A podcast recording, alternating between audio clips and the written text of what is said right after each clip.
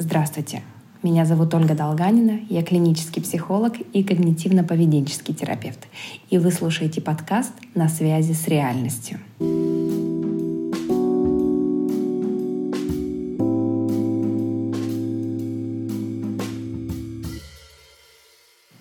Сегодня мы с вами поговорим, все ли наши проблемы родом из детства. И главное, стоит ли искать причины в детстве, чтобы справиться с сегодняшними проблемами. На самом деле человеку очень свойственно искать причину проблем. В принципе, человеческому мышлению свойственно находить причинно-следственные связи. Ему так спокойнее, так проще справиться с неопределенностью и объяснить, каким образом существует этот мир. И главное, каким образом возникают мои переживания, эмоции или поведение. И, в принципе, идея того, что все мы родом из детства, что как будто бы очень важно найти причину сегодняшних сложностей именно в детстве, она не нова. Очень многие психотерапевты говорят об этом, а некоторые не очень научные методики даже стремятся вернуть вас. Хорошо, что если только в детство, а могут вернуть и в другие жизни. А это уже мало относится к доказательной психотерапии на самом деле. Но возвращаясь к, нашей, к нашему вопросу. Да, действительно, человеку очень свойственно искать причину проблем. Но здесь важно задавать вопрос. Из того, что я найду причину. Но я как будто бы пойму, из-за чего я сегодня более импульсивна. Почему сейчас мне сложнее справиться с тревогой? Там, сейчас, в 28 лет. Или почему сейчас, в 43, мне до сих пор сложно найти, чем мне хотелось бы заниматься в жизни. Даже если мы попробуем отыскать эту причину, ну, например, высокие требования со стороны родителей, или сложные эмоциональные переживания родителей. Может быть, даже непредсказуемое поведение моих близких, когда я был ребенком. Но, к большому сожалению, это объяснение никак не поможет нам справиться с проблемами. Оно может, а, конечно, немного ослабить переживания по этому поводу, но мне станет немного попроще, действительно. Я теперь понимаю, откуда это, я понимаю, почему это происходит. Да, срабатывает старая схема.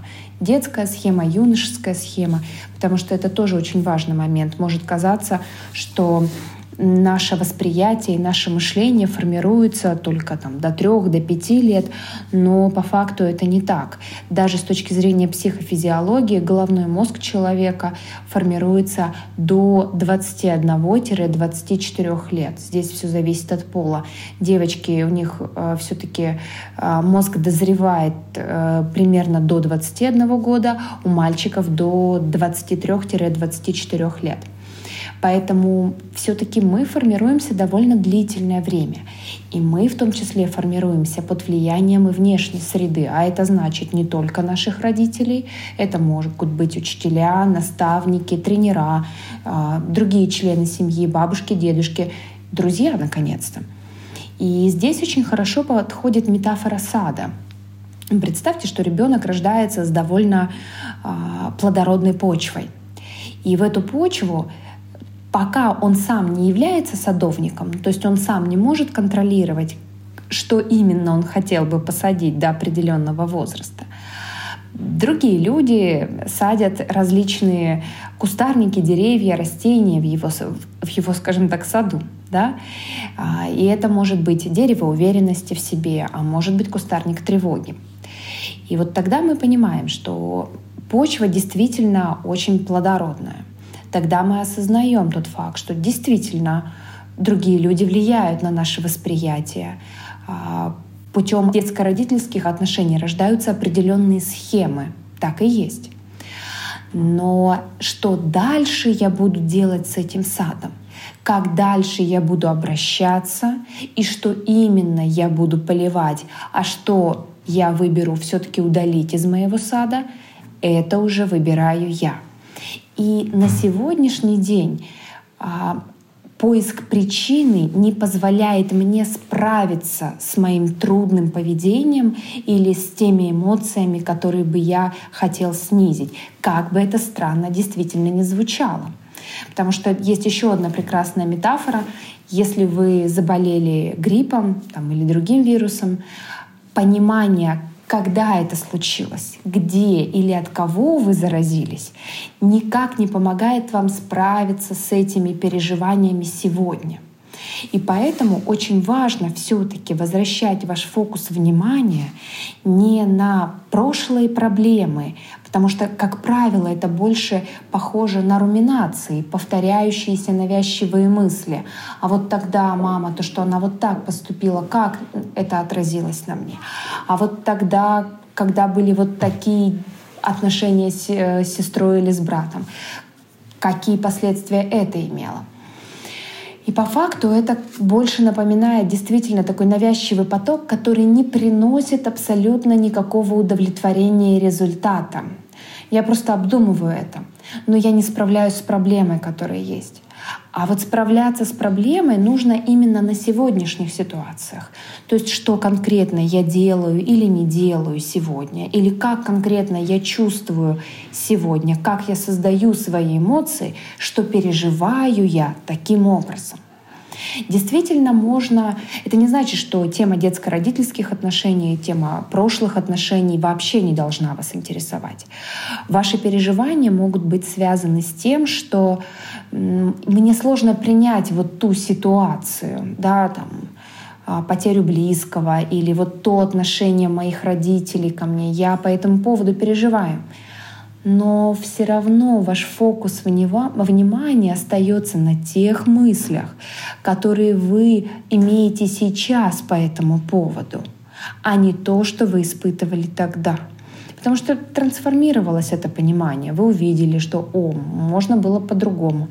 Да, тогда мне было менее обидно, а сейчас мне больше. Я вижу, что родители могут вести себя по-другому, и я бы хотел, чтобы это было по-другому. Да, действительно, я бы тоже очень хотела, чтобы каждый из взрослых э, людей имел то счастливое детство, которое в последующем дало бы э, основу для уверенности, стабильности, эмоциональной зрелости. Но, к сожалению, не всегда это так.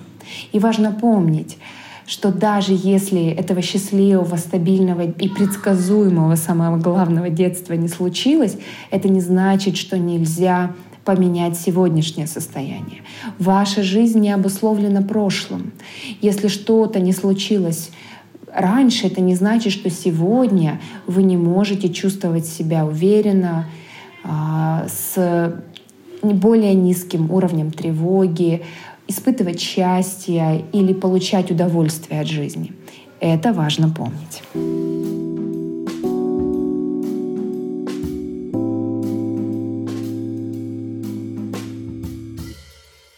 Очень важно не уходить в оправдание и не уходить в вину.